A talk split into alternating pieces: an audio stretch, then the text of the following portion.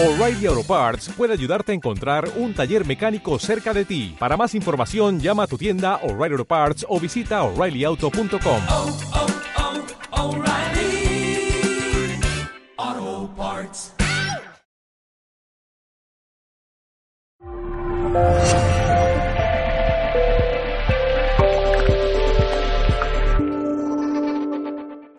Es uno de nuestros amigos incondicionales. Es Giuseppe Guijarro quien viene a hablarnos esta tarde y siempre viene a hablarnos el, el sá- el sábado por la tarde, siempre viene a despertarnos. Sus charlas siempre son amenas, son muy interesantes sobre todo, y buscan ese punto de complicidad entre el público y él mismo. Y lo consigue, la verdad, consigue mantenernos atentos y despiertos sobre todo a esta hora. Josep es periodista, reportero de radio y televisión, autor de numerosos libros, los más recientes, Coincidencias Imposibles y Más Coincidencias Imposibles, son dos. Es colaborador en revistas especializadas, documentalista del canal Historia y canal Mega, y también a veces hemos podido verle en Hora Punta de Televisión Española, donde aparecía y colaboraba junto con Laura Falco. Josep es experto en ovnis y este año ha venido a hablarnos precisamente de eso, de algo que él sabe mucho y muy bien, y, ha titulado su charla OVNIs, Secretos de Estado. Eh, estoy esperando para que Josep entre eh, a través de la... Ahora, ahora, Josep, ahora. Ahora sale Josep de la niebla, señores.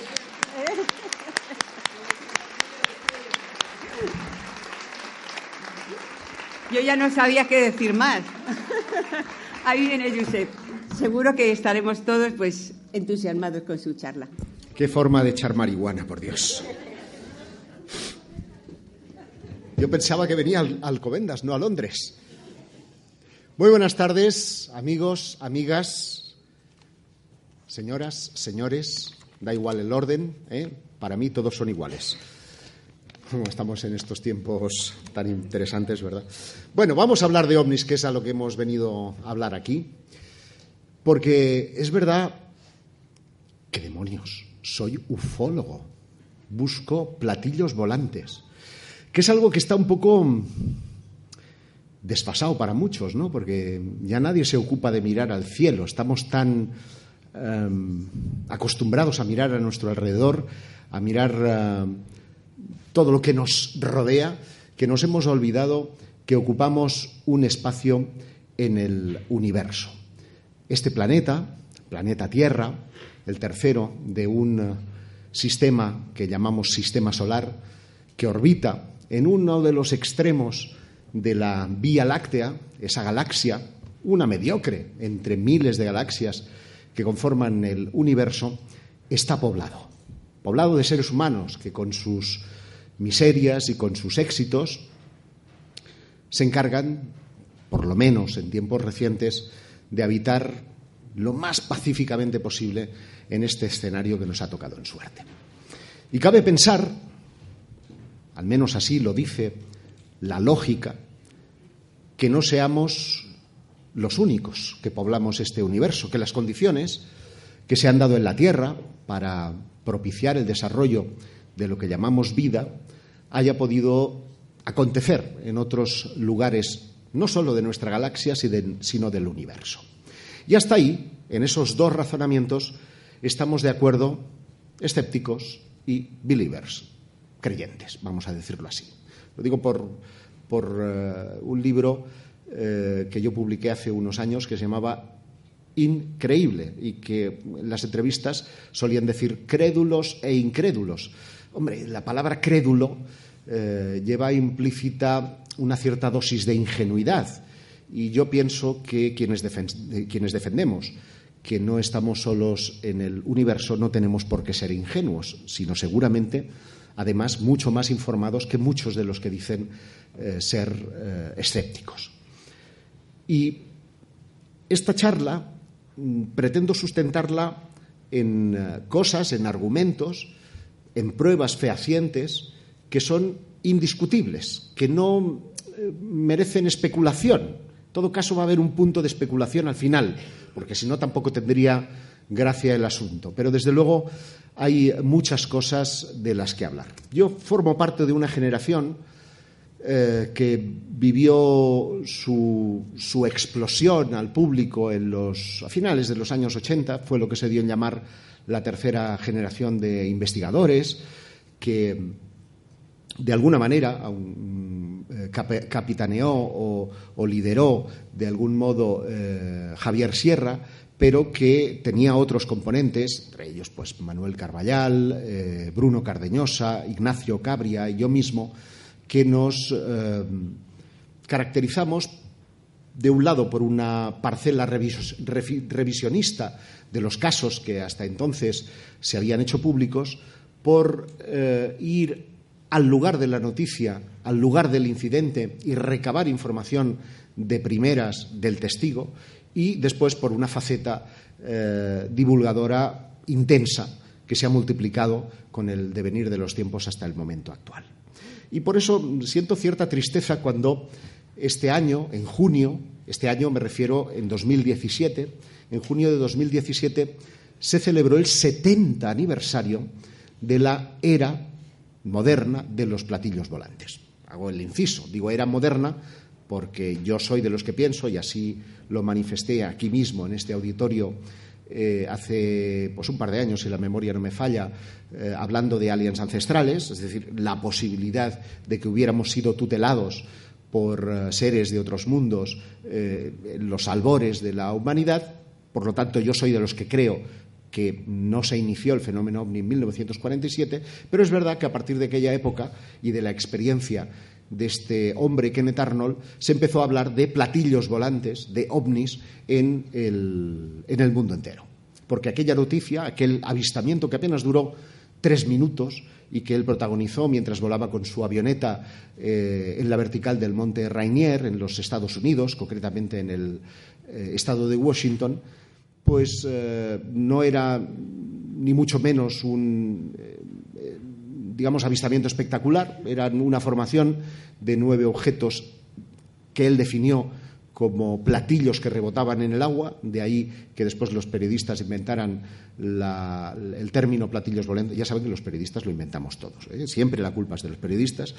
se acuñó el término platillo volante y a partir de ahí se inicia la era moderna de los ovnis. De hecho, desde su avistamiento hasta el final de ese mes se recogieron más de 600 avistamientos en todo el mundo. Y esto mm, da lugar a pensar en el interés que despertaba la posibilidad de que fuéramos visitados por otras inteligencias, porque en aquel momento que Kenneth Arnold, cuando fue a la oficina del FBI, lo hizo como patriota para decir, estos son los rusos que tienen algún ingenio eh, y nos están espiando, estamos en el contexto de la Guerra Fría, eh, esa Guerra Fría sigue vigente hoy en día en lo que a ovnis, objetos volantes no identificados, se refiere. Fíjense ustedes bien, porque a menudo perdemos el contexto histórico de los eh, acontecimientos. Y es importante contextualizar cada una de las cosas en su momento histórico y en cómo las creencias han evolucionado desde 1947 hasta la actualidad. Porque si ustedes hoy hacen el ejercicio de preguntar al público en general acerca de la posibilidad de que existan seres en otros mundos, yo creo que en un 80-90% les van a decir que sí, que existe esa vida. Pero, sin embargo, si les plantean, ¿creen ustedes en platillos volantes, creen ustedes en ovnis, el porcentaje va a bajar considerablemente y van a ver como paradójicamente y después de tantos años, de 70 años de difusión de estos temas, siguen las mismas sonrisas cómplices, sigue ese comentario de, bueno, pero eh, no bebe alcohol o iría chuzado o iba drogado, y, esos comentarios que a mí personalmente me tocan, con perdón, hay niños, me tocan los cojones. Pero es así y es la realidad que nos ha tocado vivir. Somos cada día un poquito más escépticos, cuando además no tenemos ninguna base para sustentar ese escepticismo. Y eso es lo que voy a tratar de demostrarles.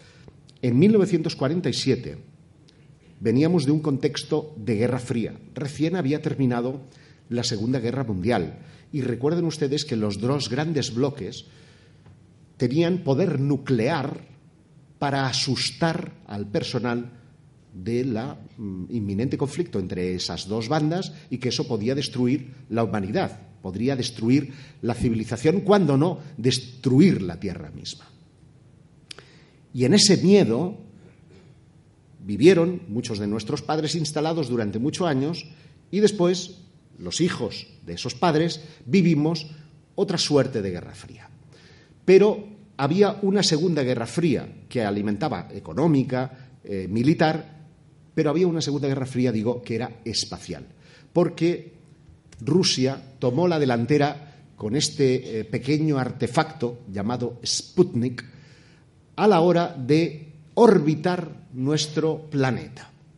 Y es curioso porque los rusos, conscientes de que ese experimento, esa primera aventura espacial, podía estar sujeta al escepticismo de la comunidad científica y también de sus oponentes, porque siempre la carrera espacial ha tenido una derivada militar, quien ganara el espacio tenía, por tanto, posibilidad tecnológica de llegar al, oponente, mm, registraron un BIP, una señal acústica, que estaba en una frecuencia para que los norteamericanos la escucharan, a efectos de que pudieran demostrar que efectivamente ese satélite estaba orbitando la Tierra y no era objeto de un estudio de televisión, como después se sugirió, por ejemplo, con ah, la llegada del hombre a la Luna. Rusia se adelantó no solamente con ese Sputnik, se adelantó poniendo animales en órbita, recuerdan ustedes a la perrita Laika,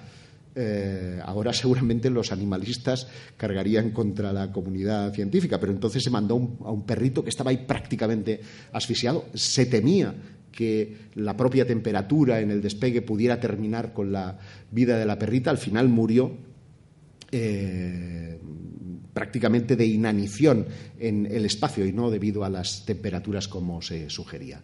Y recuerden que también fueron los rusos los primeros en poner al primer hombre en el eh, espacio y que por lo tanto iban avanzando mucho más que los norteamericanos, quienes finalmente ganaron la batalla de la Guerra Fría espacial poniendo por primera vez al primer hombre en la Luna.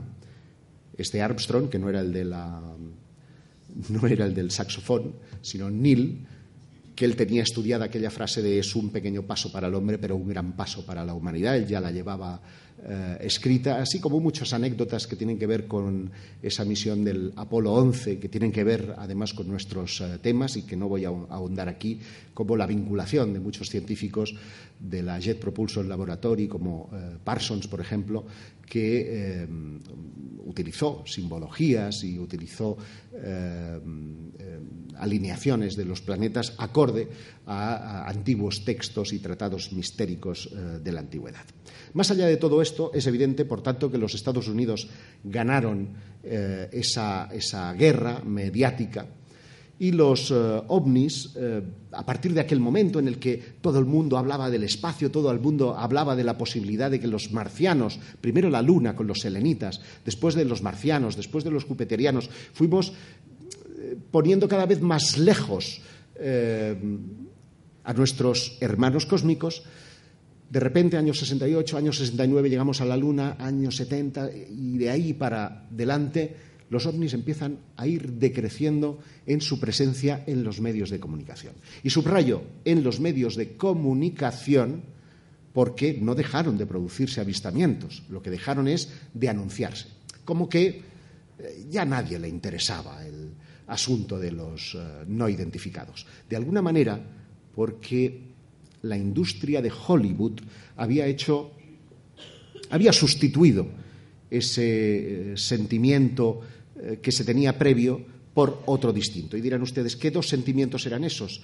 Miren, durante la Guerra Fría, las películas que estaban, eh, y se ha demostrado posteriormente, financiadas por la CIA, por la Agencia Central de Inteligencia, para crear un, un determinado estado de opinión, eh, iban precisamente en la visión de la alerta o del peligro de una conflagración nuclear, de que debíamos de ponernos de acuerdo los seres humanos para preservar la existencia de, la Tierra. Recuerden, por ejemplo, films como Ultimátum a la Tierra o films como la, la Guerra de los Mundos, en la que eh, se nos plantean prácticamente invasores y son eh, los terrestres quienes se tienen que poner de acuerdo para repeler ese ataque de esas uh, civilizaciones.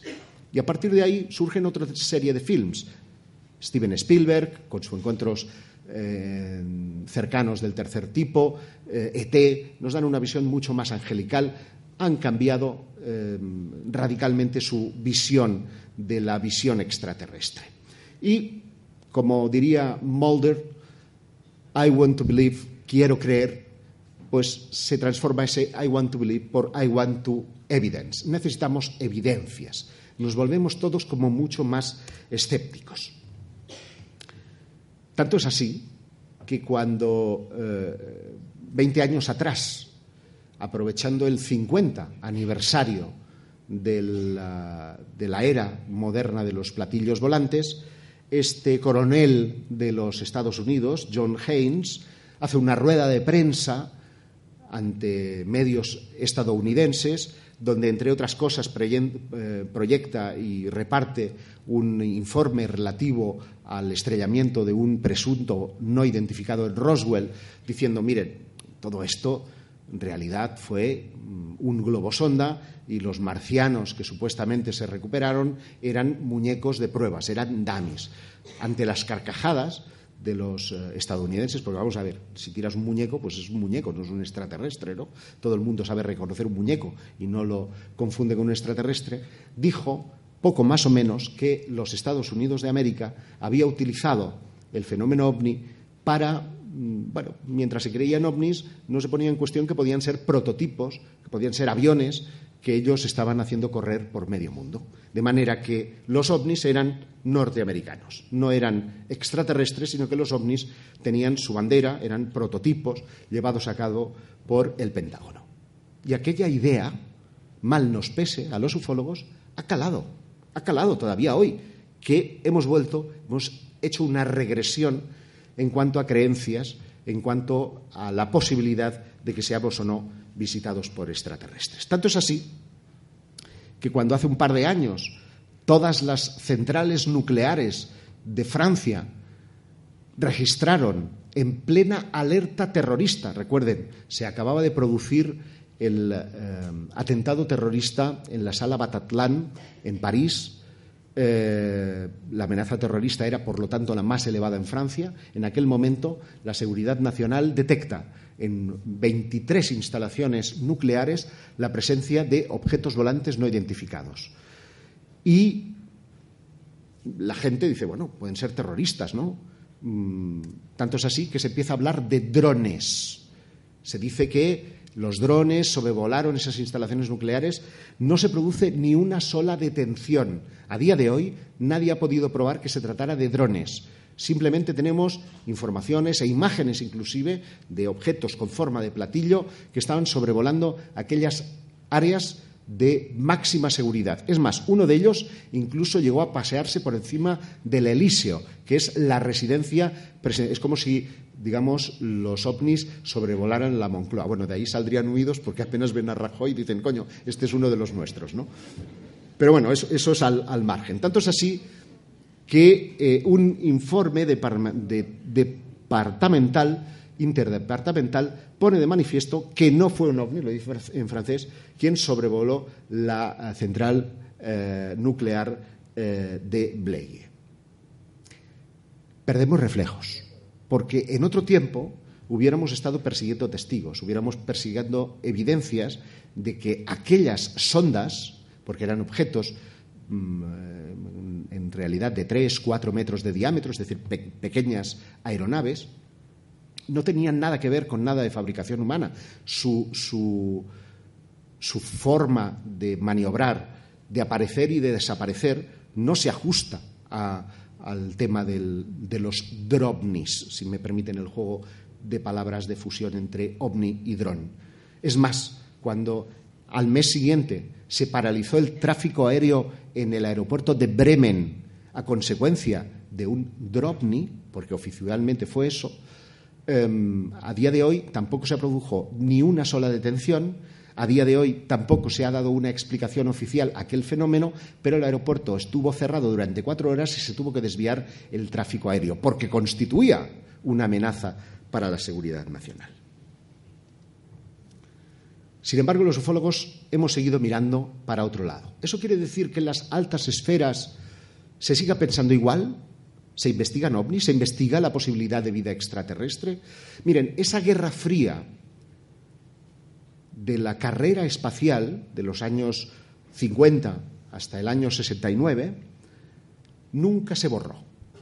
Ha permanecido lastrada en, uh, en un sustrato de las uh, grandes instituciones científicas y se ha dividido en diversas partes. Esto que están viendo aquí es la antena más grande del mundo. Se corresponde al FAST, que es una, eh, como los chinos han llamado a su proyecto SETI, a su proyecto de búsqueda de señales de radio extraterrestre. Porque la gran objeción que planteaba la pregunta que yo hacía inicial, a que todo el mundo asume que hay vida en el universo, es cómo demonios son capaces de llegar hasta aquí.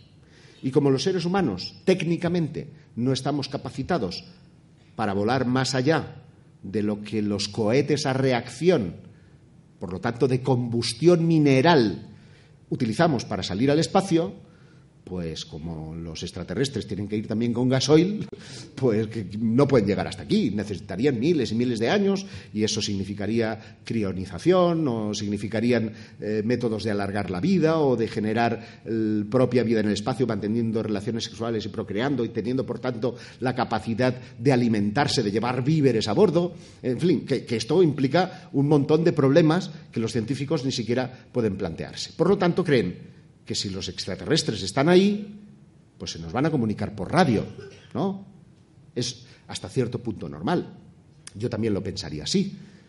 Pero admitiendo que vayan a comunicarse por radio, ¿qué frecuencia van a utilizar? Antes de que aparecieran los móviles, que utilizan frecuencias de microondas, el espacio radioeléctrico estaba limitado a un número determinado de frecuencias. Al descubrirse las microondas se multiplicaron las uh, frecuencias por miles. De hecho, tenemos ahora millones de móviles y no se agotan las frecuencias, tenemos más y más frecuencias. Y sin embargo, pensamos que los extraterrestres van a utilizar la frecuencia del hidrógeno, porque como es el elemento más común del universo, van a tener la misma luz que nosotros y van a pensar que es la forma de comunicarse. Bueno, puede que sí, pero puede que un cuerno. ¿Por qué van a pensar así? ¿Por qué tienen que pensar como pensamos los seres humanos? Es más, cuando les lanzamos mensajes al espacio, mm, yo quiero recordar eh, las sondas Pioneer, por ejemplo, que llevan consigo discos de vinilo, forrados en oro, eso sí, pero de vinilo, y no les ponemos un tocadiscos.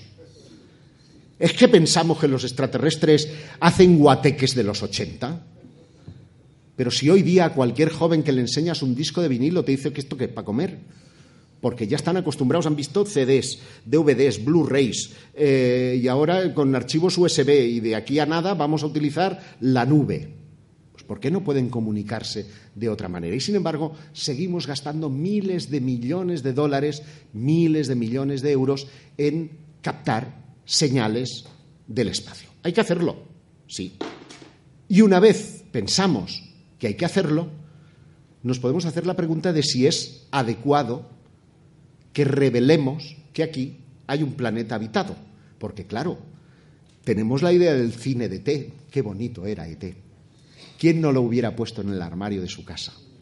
¿Quién no lo hubiera llevado de fiesta de disfraces con el pequeño de la casa? Pero ¿y si es un hijo puta de estos que se dedica a sodomizar en las abducciones? ¿También lo pondrían en el armario o lo dejarían salir?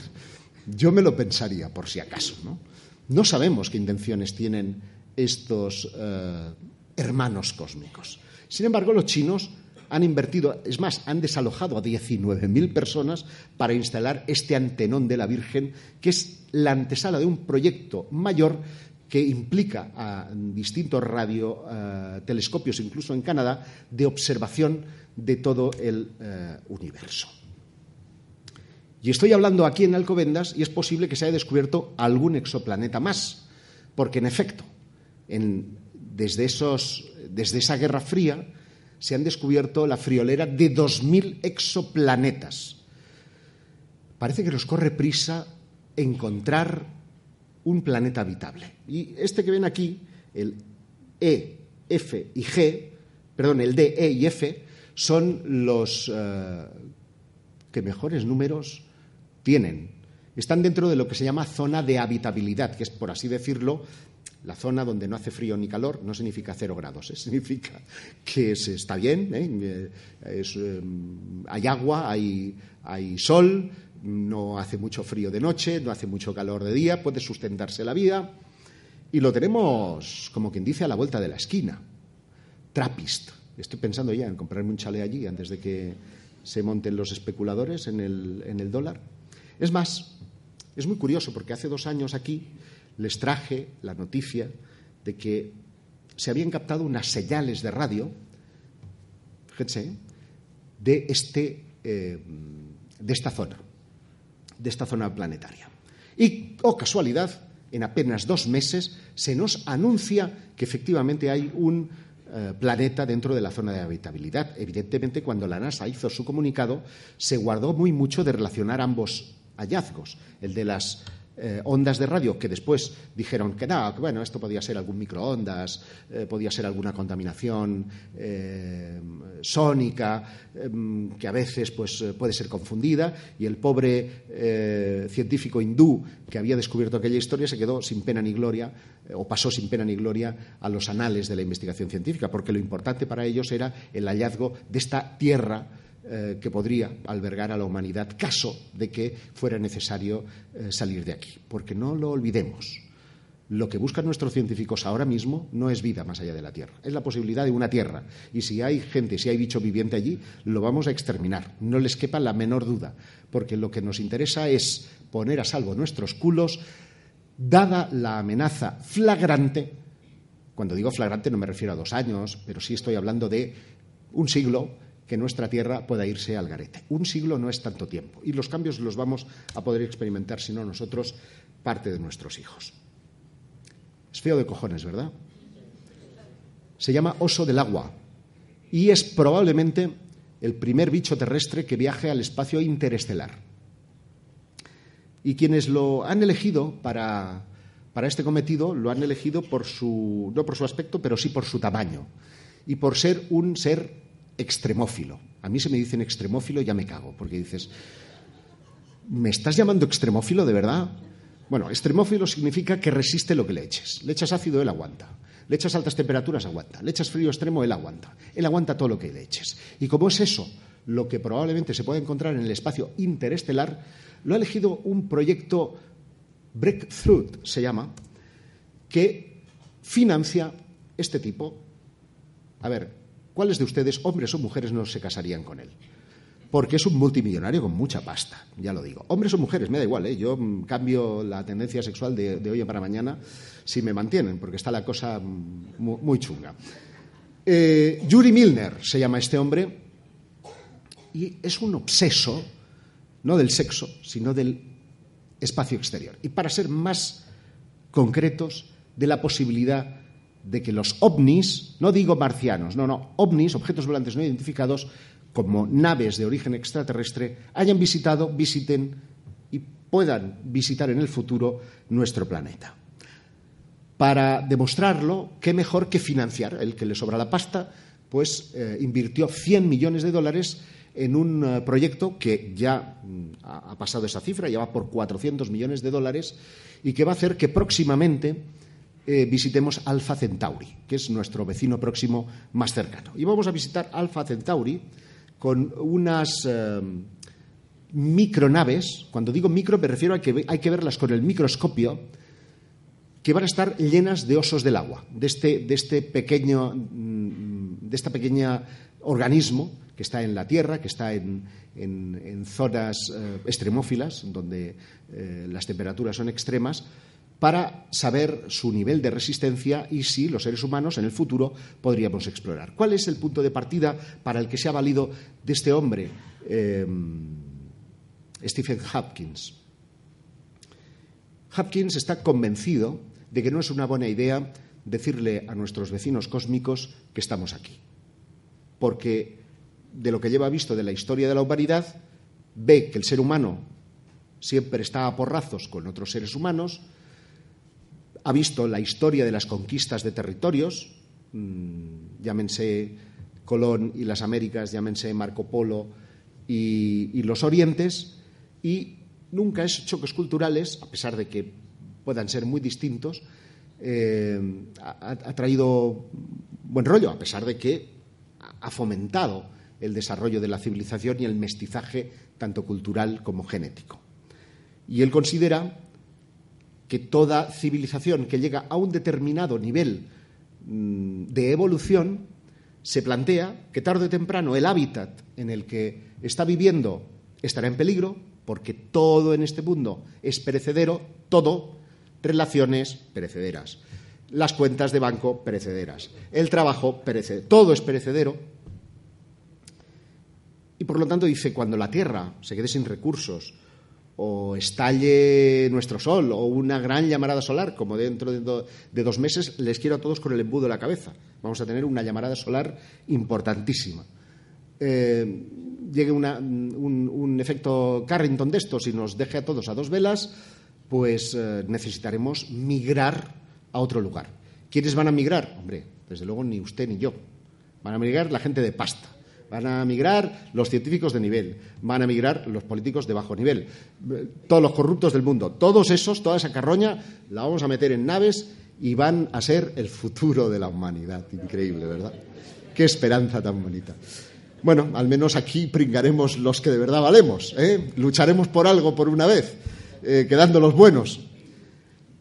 Y, claro, dice, mm, el problema que tenemos con los combustibles es que, joder, para llegar a la Luna, para llegar a Marte necesitamos dos años. Mucho tiempo, ¿no?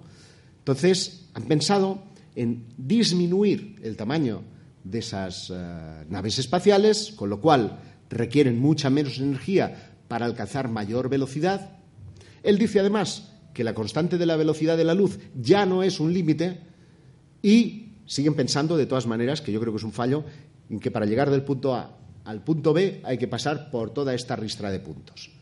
Y lo que plantea es disminuir el tamaño para con menor energía llegar más lejos y, por lo tanto, eh, necesita reducir tanto el tamaño de las naves como el de sus tripulantes. Coño, tanto las ha reducido que para verlos necesitamos un microscopio. ¿eh? Y esto lo plantea hacer, no sé, esto lo van a ver todos ustedes, porque no es para dentro de 100 años, ¿eh? esto dentro de dos años está en marcha. El problema es que están pensando en cómo retornarlos porque por muchos sensores que lleve la nave, que los lleva, para saber eh, cómo el bichito, como el oso, eh, yogi le he bautizado yo, el oso del agua, eh, sobrevive, la, la, sonda emitirá evidentemente información, pero lo importante es hacerle o poder hacer que regrese porque pensamos en un viaje de ida y de vuelta. Proyecto Breakthrough. Mientras tanto, otros científicos siguen en su búsqueda dentro del espectro radioeléctrico. Me refiero al SETI, acrónimo de mm, Búsqueda de Vida Extraterrestre. Todos han visto Contact, una película adorable mmm, que plantea, evidentemente, que es posible esa comunicación. Pero, sin embargo, y esto también lo dije aquí hace un par de años, se plantea una duda increíble y es aún admitiendo que fuéramos capaces de captar una señal de otra civilización, sabríamos que es una señal inteligente, pero no seríamos capaces de decodificarla. Pues manda huevos. Para eso, para eso mandamos e eh, invertimos tanto dinero, para saber qué hay y luego no saber qué nos dicen. Tanto es así que ustedes recuerdan esta señal que fue eh, captada en el radiotelescopio de eh, Arecibo en el año 1977, su- el operador que estaba en el, en el radiotelescopio, eh, John Breckman, eh, apuntó esta, esta, esta palabra wow, ¿no? en torno a la señal que acababa de captar y ha estado durante décadas sin traducir. Nadie sabe si correspondía o no a una civilización extraterrestre. Mm, Pero curiosamente, hace año y medio, un eh, científico que obedece al nombre de Antonio París, que es profesor de astronomía del Sate- eh. Petersburg College en Florida, dijo que estaría en condiciones de saber si se trataba de una señal extraterrestre o no en enero de 2017. Coño, ¿por qué? Porque él presuponía que podía tratarse del ruido de estos dos cometas, el 266P Christensen y el P2008Y2 Gibbs. Bueno, con este nombre no me extraña que dejen ruido, porque son impronunciables, ¿no? Pero eh, hizo un crowdfunding, ahora, ahora no, no pides, es, eh, como es tan triste de pedir, tú haces crowdfunding. ¿Qué pijo es? Y consiguió 20.000 pavos, 20.000 dólares, para eh, tener acceso a un radiotelescopio de segunda clase en el que eh, en enero estuvo mirando el paso de esos cometas y efectivamente, jo, eureka, la señal WOW es eh, una consecuencia del ruido que producen estos dos planetas, que es mientras la antena estaba pasando por ahí. Y Ekman dijo, ¿y un cuerno? No, no, no puede ser. Hay una serie de variables que no has tenido en cuenta eh, que evitan precisamente que pueda tratarse de dos cometas. Es más, cuando nosotros examinamos esto, ya tuvimos en cuenta estas variables y decidimos que no podían ser estos dos cometas. Sin embargo, ha quedado en la opinión pública que el misterio de Wow había sido resuelto. Las segundas opiniones ya pierden fuerza, ya no son noticia. Y esta técnica de manipulación la utilizan muy bien los servicios de inteligencia. Han habido más señales. Esta más reciente, el 12 de mayo de, mil no- eh, de 2017. De nuevo se capta una serie de señales de Ross 128, una estrella que está a 10,91 años luz de la Tierra. Y volvemos a estar en esa misma discusión de, bueno, puede ser ruido, bueno, siguen las discusiones entre científicos mientras seguimos recibiendo señales. Es muy curioso, porque en ese interín la NASA ha desarrollado un panel de expertos para abordar el problema de la comunicación con seres extraterrestres. Entonces, demonios, vamos a ver, ¿no quedamos que los extraterrestres no existen? Entonces, ¿para qué demonios quieres un protocolo de escucha? Paradójicamente, mientras esto se está produciendo, salen films como La llegada, que si alguien lo ha visto, no voy a destripar, gi- gira en torno a las comunicaciones, en cómo co- acometeríamos una comunicación con seres extraterrestres. Es decir, tengo la sensación de que hay una especie de lluvia fina, de preparación para algo, para darnos a conocer algo. Creo que estamos en un momento importante. Otros científicos, hemos tenido quienes buscan eh, señales eh, espaciales, quienes quieren explorar directamente el espacio, luego están quienes buscan señales, evidencias de vida extraterrestre ya en la Tierra.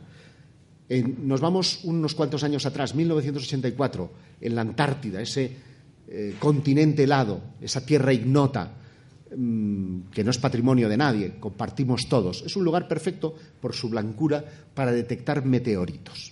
Y el primero que se detecta en el año 84, en, un, mm, en una zona que se llama Alan Hills, es este meteorito. Y por eso se llama ALH Alan Hills 84001. Fue el primero del 84 en la zona de Alan Hills. ¿Qué tenía de peculiar esta piedra? Bueno, que era de Marte. Se sabía que por su formación geológica era un meteorito marciano. Pero lo importante era que tenía una antigüedad de 250 millones de años, es decir, que había llegado hace un porrón de años a la Tierra, y que dentro tenía un bichito, tenía un pequeño microorganismo marciano, lo cual suponía que aquellas viejas observaciones de Percival Lowell y de otros, dibujando canales llenos de agua en la superficie marciana, a lo mejor no estaban tan equivocados. Y supone que cuando la ciencia ficción, que generalmente suele ser buena ciencia de anticipación, imaginaba seres en Marte, pues probablemente en el pasado más ignoto, en el pasado más ancestral, pudo tenerlos. Y Marte ha vuelto a estar en el escaparate. Tanto es así que antes de que Trump se dedicara a hacer guerras eh, eh, comerciales, a tocar los cojones a su homónimo de Corea del Norte, a ponernos a todos los eh, mismísimos a la altura de la corbata, pues anunciara presupuestos para la exploración espacial, que por cierto hace tres semanas hizo manifestaciones en la línea contraria, de que va a hacer recortes en materia espacial. ¿Es el único espécimen extraterrestre que ha llegado a la Tierra? No. Resulta que científicos de Buckingham, en eh, el Reino Unido, fletaron un globo hasta 40 kilómetros de altura, en las capas más altas de la atmósfera. Cuando estaba arriba se abrió una pequeña co- compuerta para que cogiera muestras del aire a esa altitud. Y cuando volvió a la Tierra, descubrió que esta bolita, que es de una composición metálica de níquel-ferro, es decir, una aleación, algo hecho, manufacturado, no se da el níquel-ferro eh, en la naturaleza por sí solo, escupía lo que viene siendo un organismo extraterrestre. Y estaba ahí en las altas eh, capas de la atmósfera. ¿Significa eso que validaba aquella vieja teoría de la panspermia propuesta por Francis Crick cuando allá en 1974 decía que la perfección del ADN era tal que tenía necesariamente que obedecer a la manufactura de seres más desarrollados y que esa vida a la Tierra podía haber llegado en microcapsulitas a la hora de querer preservar el legado genético de esa antigua civilización. Desde luego, para mí, la teoría tiene mucho peso. Esta podría ser, por tanto, una corroboración. Se han encontrado otros especímenes similares en otros lugares del mundo. La eh, historia apareció sin pena ni gloria en los medios de comunicación, pero hemos estado más apasionados viendo si Puigdemont estaba eh, en Bélgica o venía a España. Hay más cosas más allá de, de Puigdemont, se lo digo yo que vivo en Cataluña. ¿Reconocen esto? Venga, queridos amigos ilustrados. Las pirámides de Giza, ¿no? Claro, de plano aéreo. Pues no. No. Te ha traicionado el subconsciente, porque es verdad que es la misma alineación que tienen las pirámides de Giza. Pero ¿saben dónde están esas pirámides? En China. Hay mucho chino en China. Y hay mucha pirámide en China, mucha pirámide.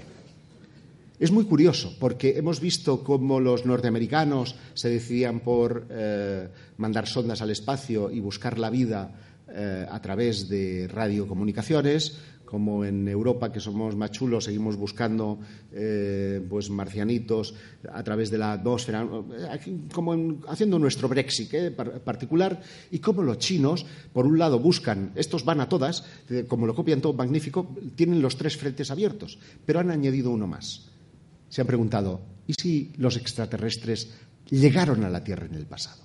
Y es muy curioso porque ha habido un cambio tan brutal en China, políticamente hablando, no solamente en el aperturismo, en el hecho de que, eh, salvo que seas de la secta esta budista, em, la, la secta Moon, que entonces vas directamente al Gulag, eh, eh, hay como una especie de libertinaje o de permisividad en lo que respecta a la vida extraterrestre, tanto es así que el gobierno financia grupos de ufólogos para investigar zonas que hasta ahora eran militarmente secretas y acotadas. Estas fotografías, de hecho, esta satélite, eh, fue obtenida en 1939. Y esta fotografía que ven a, la- a su izquierda fue obtenida por un piloto que fue el primero que descubrió que en Xi'an, donde están aquellos famosos guerreros de terracota, hay algo más que guerreros. Más allá de la tumba del emperador se encuentra esta pirámide en la que estos grupos han encontrado tecnología no acorde con los tiempos de esas dinastías Ming a la que pertenecen los restos arqueológicos. Bueno, otro frente. Claro, y todo esto, déjeme tomar agua porque ya viene lo interesante. Todo esto se produce en un momento en el que estamos todos mirando para otros lados y se produce, a mi juicio, la noticia más relevante para el mundo de los ovnis en décadas. Noticia que publicó el uh, New York Times, a pesar de que este es el Washington Post, y que dice que el Pentágono eh, estaría estudiando objetos volantes no identificados. Estos son algunos de los uh, titulares pues, de la CNN, New York Times, Washington Post, y esta no me acuerdo quién es, es el New York Times. Y mm, ponen una serie de evidencias, les quería mostrar algún, algún vídeo para que los vieran en movimiento, pero mm, la conexión no, no me lo permite, para que vieran algunas de las evoluciones de estos objetos que, no sé, ahí en la distancia, son claramente eh, platillos. El programa eh, de Estados Unidos, que recibe el nombre, se lo voy a decir, Identificación Avanzada de Amenazas Aeroespaciales, a ti, a ti te voy a dar, a ti. Tenía un pequeño despacho en este edificio emblemático de la milicia estadounidense, el Pentágono, y recibía, o recibió entre eh, hasta 2007 al menos, la friolera de 22 millones de eh, dólares anuales para la investigación de objetos volantes no identificados. Hombre, el presupuesto en defensa de Estados Unidos creo que son 6.000 millones de dólares. Sé que 22 millones es una mierda, pinchan un palo. Pero me dan 22 millones para investigar ovnis y vamos. Extraigo al extraterrestre, pero que pin, que pan, que pum. Esto, ¿cómo lo hemos sabido? Pues gracias a este hombre, la verdad es que asusta un poco verlo, se llama Luis Elizondo, antiguo oficial de inteligencia del gobierno de los Estados Unidos. Por su uh, nombre y apellido pueden deducir que es chicano, de origen uh, mexicano, y que eh, después de irse al paro, porque si no, aquí mientras uno va, mientras uno sigue untado, no habla. Esto tenganlo claro.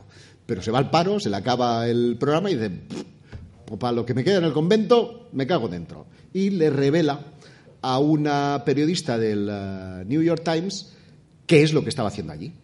Y le dice que tenía un presupuesto de 22 millones de dólares y que estuvieron estudiando informaciones relativas a los objetos volantes no identificados. Y entre los nombres que salen a colación sale el de este hombre, Robert Bigelow.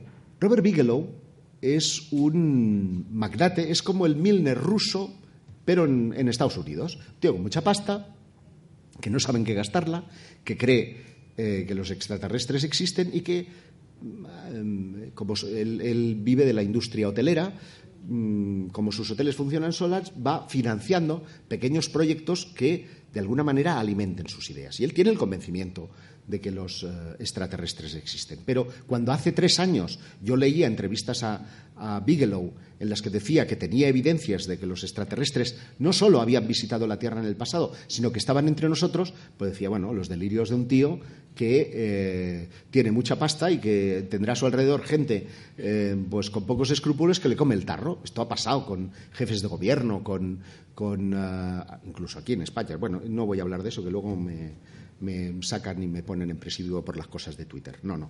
Es que tiene que ver con los reyes. Así que me callo. Eh, el caso es que, de verdad, aquel hombre, yo dije, pues alguien le ha comido el coco, porque evidencias, ¿qué evidencias vas a tener de que están entre nosotros? Poco menos menos, ¿no? Pues es uno de los nombres que sale a relucir en el proyecto. Es más, parte de esos 22 millones de euros, un año, recaen en ciertos edificios que él posee en Las Vegas que acondicionan, no se lo pierdan, para almacenar artefactos de origen extraterrestre. Y yo digo, perdona, ¿cómo que artefactos de origen extraterrestre? Pocos más o menos que Bigelow dice que ha habido más de un Roswell. Se han producido varios estrellamientos a lo largo de la historia de los ovnis y que en tiempos recientes alguno de esos artefactos ha dejado piezas que están almacenadas allí. Desde luego, esto es una noticia importante a la que no le estamos concediendo atención alguna. Eso sí, como los medios abrieron con el platillo volante, todos nos hemos hecho eh, eco de este hombre que se llama David Fravor y que era el piloto del F-18 que persiguió aquel misterioso objeto que está captado con una cámara de infrarrojos, a pesar de que el propio piloto lo estaba siguiendo con su F-118 y lo veía. Visualmente él lo tenía a tiro. Y cuando le preguntaron, pero ¿usted cree que aquello podía ser un artefacto de los rusos, que podía ser un artefacto humano, qué sé yo, de una potencia extranjera? Él dijo, aquello no era de este mundo. Las maniobras que efectuaba no eran maniobras propias de la aeronáutica, que Joder, miren ustedes vídeos de aviones. Para efectuar un giro de 360 grados necesita forzosamente realizar un giro muy abierto Primero, por la aerodinámica. Segundo, porque las aceleraciones pondrían en riesgo la vida de las personas que están en su interior.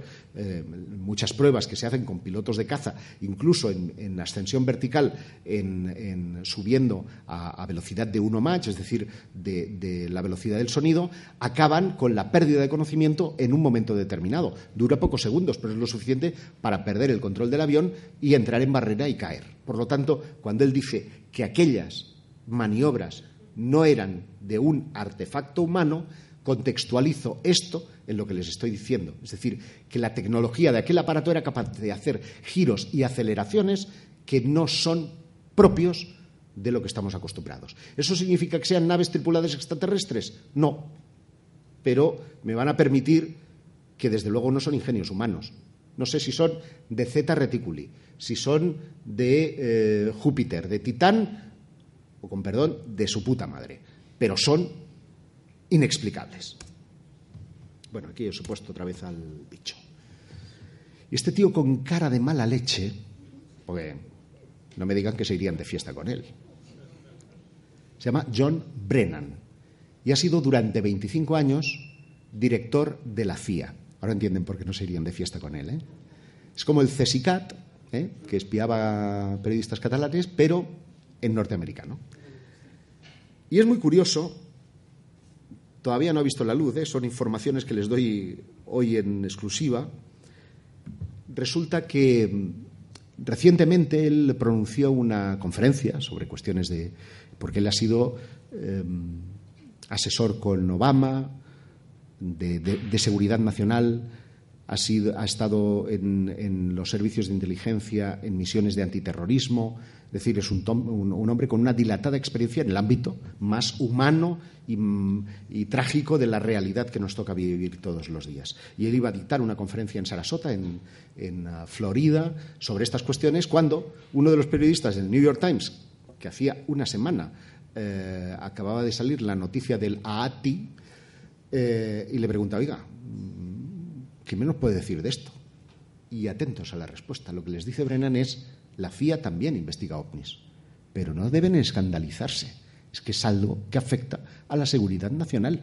Hay muchas naciones enemigas que están buscando vulnerabilidades constantemente en nuestro espacio aéreo y nosotros no nos cuestionamos de dónde proceden, lo investigamos. Ole sus cojones, sí señor. Es decir, como contribuyente, y hablo ya de España, mm, a, mí me interesa saber qué es lo que sobrevuela. Tenemos un conflicto en Cádiz con eh, helicópteros cargados de droga que penetran en nuestro espacio aéreo. Yo no sé si son extraterrestres o son eh, árabes eh, cargados de hachís. Lo que sí sé es que hay una vulnerabilidad de mi espacio aéreo y, por lo tanto, lo que me interesa es mm, saber que mi seguridad no está en riesgo. Y ellos la tienen con el narcotráfico, pero la tienen también con una medaza de un tío de un retaco de metro y medio que se llama Kim Jong-un y que está decidido a meterles por el culo un misil balístico eh, intercontinental. Por lo tanto, anema PAMS, vayamos por partes y veamos qué es lo que está sucediendo. Pero llegan más allá. Y es que le preguntan, bueno, oiga, mm, que se ha dicho que tienen ustedes fragmentos de objetos volantes no identificados. Y el tío hábilmente esquiva la cuestión y dice textualmente, bueno, en los años que yo tengo de servicio en la Agencia Central de Inteligencia, he tenido privilegios de seguridad más elevados, he tenido que terciar con el informe Rockefeller, quédense con esto, y no he encontrado nunca ninguna evidencia que me haga pensar que tenemos los restos de marcianos de Roswell. Está ahí. Podía haber hablado de otros estrellamientos, podría haber hablado eh, en líneas más generales. No, menciona informe Rockefeller y menciona específicamente el asunto de Roswell. Lawrence Rockefeller, otro con pasta. ¿eh? Ya estaba casada aquí, no se hagan ustedes ideas malas. Pero eh, Rockefeller ha tenido una intensa actividad ufológica. Es otro que con mucha pasta yo no sé qué tiene la gente de pasta, que todos. Yo no tengo pasta, pero también me preocupo por el espacio. ¿eh? Pero la gente de pasta, por lo visto, se preocupa mucho por el espacio, alimenta la seguridad de que estamos siendo visitados, hemos sido visitados en el pasado. Yo ustedes, no sé si ustedes se acuerdan que en 2016 Hillary Clinton, en las presidenciales, que según todos los sondeos iba a ganar y que posteriormente un hijo de la gran Putin eh, le, le, intervino, ¿verdad?, en las. En las eh, Em, cuestiones informáticas del procesamiento de datos y, oh, milagro, un tal Trump, un marciano extraño, misógino y, bueno, es que me da mucho asco, perdón, eh, es, es, es, capaz de, de, de salir a la palestra y ganar esas elecciones. Pero si se acuerdan de aquella campaña electoral, ella dijo, dejó varias perlas. Una de ellas era, eh, tengo el convencimiento de que la humanidad ha sido visitada por extraterrestres en el pasado. Digo, ostras, Tom Heavy no está diciendo que va a clasificar ovnis, que eso ya lo dijo Clinton, mm, su marido, eh, sino que está diciendo que hemos sido visitados en el pasado. Y dijo, hizo la promesa de si yo consigo llegar a la Casa Blanca, eh, haré lo posible por desclasificar todas las evidencias en, en esa línea de trabajo. Claro, esto ocurría en 2016. Y resulta que eh, diez años antes, había tenido este encuentro con Lawrence Rockefeller.